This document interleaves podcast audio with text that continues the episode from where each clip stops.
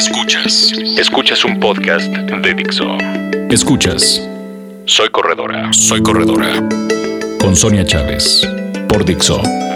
La productora de podcast más importante en habla hispana.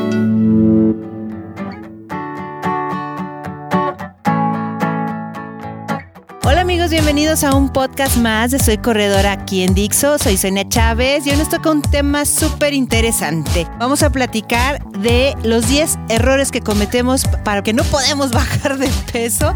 Algo súper común porque siempre nos creemos el cuento de que hay que hacer la dieta del amigo y que dijeron que esta pastillita funciona y no sé cuánto. Y aunque no lo crean y aunque somos corredores, pues siempre queremos estar mejor. Entonces les voy a platicar de 10 errores que no debemos cometer para bajar de peso.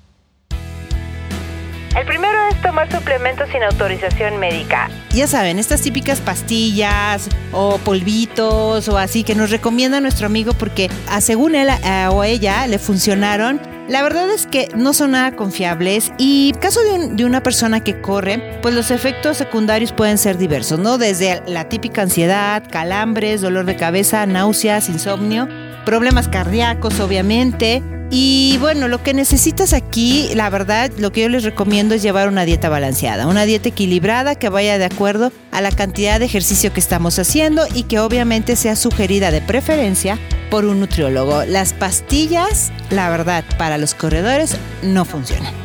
Otro error que cometemos, bueno, es correr siempre en la zona quema grasa. He visto mucha gente que dice, no, pues ¿para qué?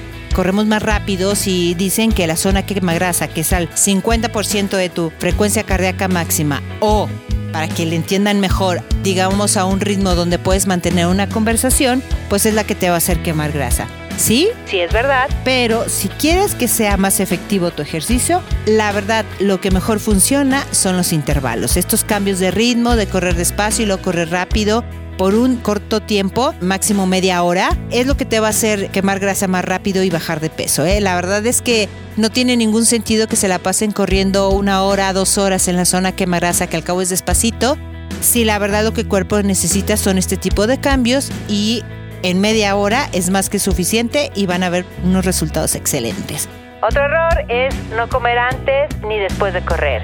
Acuérdense que para que el metabolismo trabaje muchísimo mejor hay que comer antes, hay que despertar el cuerpo. No crean que lo que comen antes de correr les va a engordar, ni mucho menos, ni lo que comen después, no. El cuerpo necesita energía para trabajar y para quemar esa grasa y si no lo hacen, bueno, el cuerpo digamos que entra en un estado de emergencia en el que tiene que almacenar la grasa que ya tiene y obviamente, ¿por qué? Porque dice, este hombre, esta mujer no me va a dar de comer, entonces mejor me guardo la grasa. Entonces sí les recomiendo que coman cosas saludables, pero que sí lo hagan antes y después de correr. Otro error es consumir alimentos altos en grasa y azúcares después de correr. Típico que terminas una carrera y lo primero que haces es a lo mejor comerte una hamburguesa y después de eso una malteada. Esta mezcla de azúcar con grasa lo único que va a hacer es que se acumule más y que además son digamos calorías chatarra porque no te van a estar dando, digamos, los nutrientes que tú necesitas, ¿no? Te puedes dar el lujo, sí, y te puedes dar el antojo si quieres también, pero si lo haces de forma constante, no es una buena recomendación porque no vas a bajar de peso y después vas a decir que de nada sirve correr. Otro error es que la gente, y sobre todo las mujeres, ¿no? Nos pesamos todos los días y no hacemos fuerza muscular. Yo entiendo este rollo de despertarnos todos los días, pasar a la báscula así como si checáramos tarjeta y bueno, vivir como muy apegadas a que no, no bajamos de peso. La verdad es que para que bajes de peso tú necesitas tener fuerza muscular, o sea, un buen músculo que a lo mejor al principio va a hacer que peses un poco más, pero con el paso del tiempo vas a reducir tallas, ¿no? Si tú tienes más músculo que grasa en tu cuerpo, obviamente tu metabolismo se va a acelerar y va a ser mucho más fácil que bajes de peso. Si tienes más grasa, aunque estés muy flaca, la verdad es que no es sinónimo ni de buena salud ni de que puedas tener un buen rendimiento al correr. Entonces, importantísimo hacer rutinas de fuerza muscular por lo menos dos veces a la semana. Siguiente error. Reducir el consumo de grasa y carbohidratos. Híjole, este es un tema súper fuerte porque he visto cómo muchas mujeres de hecho eliminan los carbohidratos porque dicen que engordan, que inflaman. Y pues sí, si te los tomas en exceso, pues claro que lo van a hacer, pero tú eres corredora, tú no eres el resto de la población, tú no eres este, una persona sedentaria. Entonces igual los corredores. Necesitamos que el 60% de nuestra dieta sean carbohidratos y no necesariamente tienen que ser carbohidratos como galletas, panes y todas esas cosas. No, tienen que ser carbohidratos complejos como a lo mejor unas frutas, verduras, cereales integrales, todo eso, pero sin exceso. Pero no los podemos quitar de la dieta porque al final son los que nos dan energía. Entonces un corredor llega a necesitar entre 6 y 11 porciones de carbohidratos al día si está entrenando. Entonces imagínense, si ustedes no le dan esa energía al cuerpo, pues no esperen buenos resultados. Otro error muy frecuente es que consumimos demasiadas bebidas deportivas. Y esto es súper importante que lo entiendan.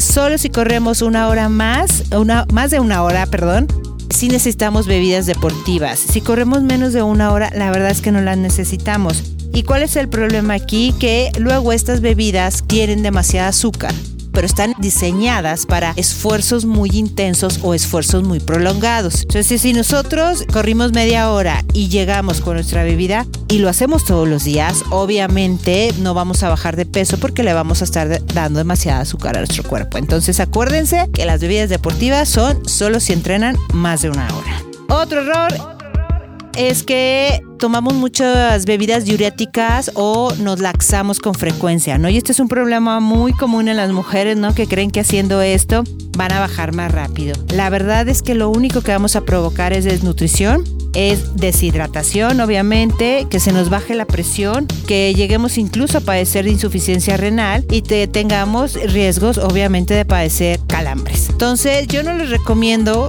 la onda de los diuréticos ni los laxantes, porque la verdad es que ustedes necesitan estar bien hidratados, ustedes necesitan tener el organismo funcionando al 100, ¿no? Porque aparte ustedes lo van a someter a un esfuerzo mayor, ¿no? Que una persona sedentaria. Una persona sedentaria a lo mejor se puede dar el lujo, pero ustedes no porque ustedes ya están sometiendo a su cuerpo a un esfuerzo más demandante y si a eso le agregan el que puedan provocarle algún problema como estos, como es la deshidratación, la desnutrición, etcétera, pues la verdad es que no es nada recomendable y lo van a pasar muy mal.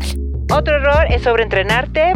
Es el típico corredor que no descansa, que cree que tiene que correr todos los días y muchísimo para bajar sus tiempos. No, la verdad es que eh, hay que correr de forma inteligente, hay que seleccionar nuestras batallas. Yo siempre les digo que estas batallas son las carreras, no hay que correrlas todas, la verdad. Y lo más importante es que no debemos de provocar que nuestro cuerpo se agote, sobre todo porque luego en el caso de las mujeres vamos a presentar mucho más desequilibrios hormonales que los hombres y en el caso de los hombres pues obviamente su rendimiento se va a ver muy muy afectado. En hombres y en mujeres el sobreentrenamiento no es nada recomendable. Entonces dense por lo menos un día a la semana de descanso total, si no es que dos, pero si de plano les gana la cosquilla de seguir corriendo, pues al menos un día a la semana sí tienen que descansar. Y el último error que hacemos es obsesionarnos y estresarnos por el tema. Por el tema.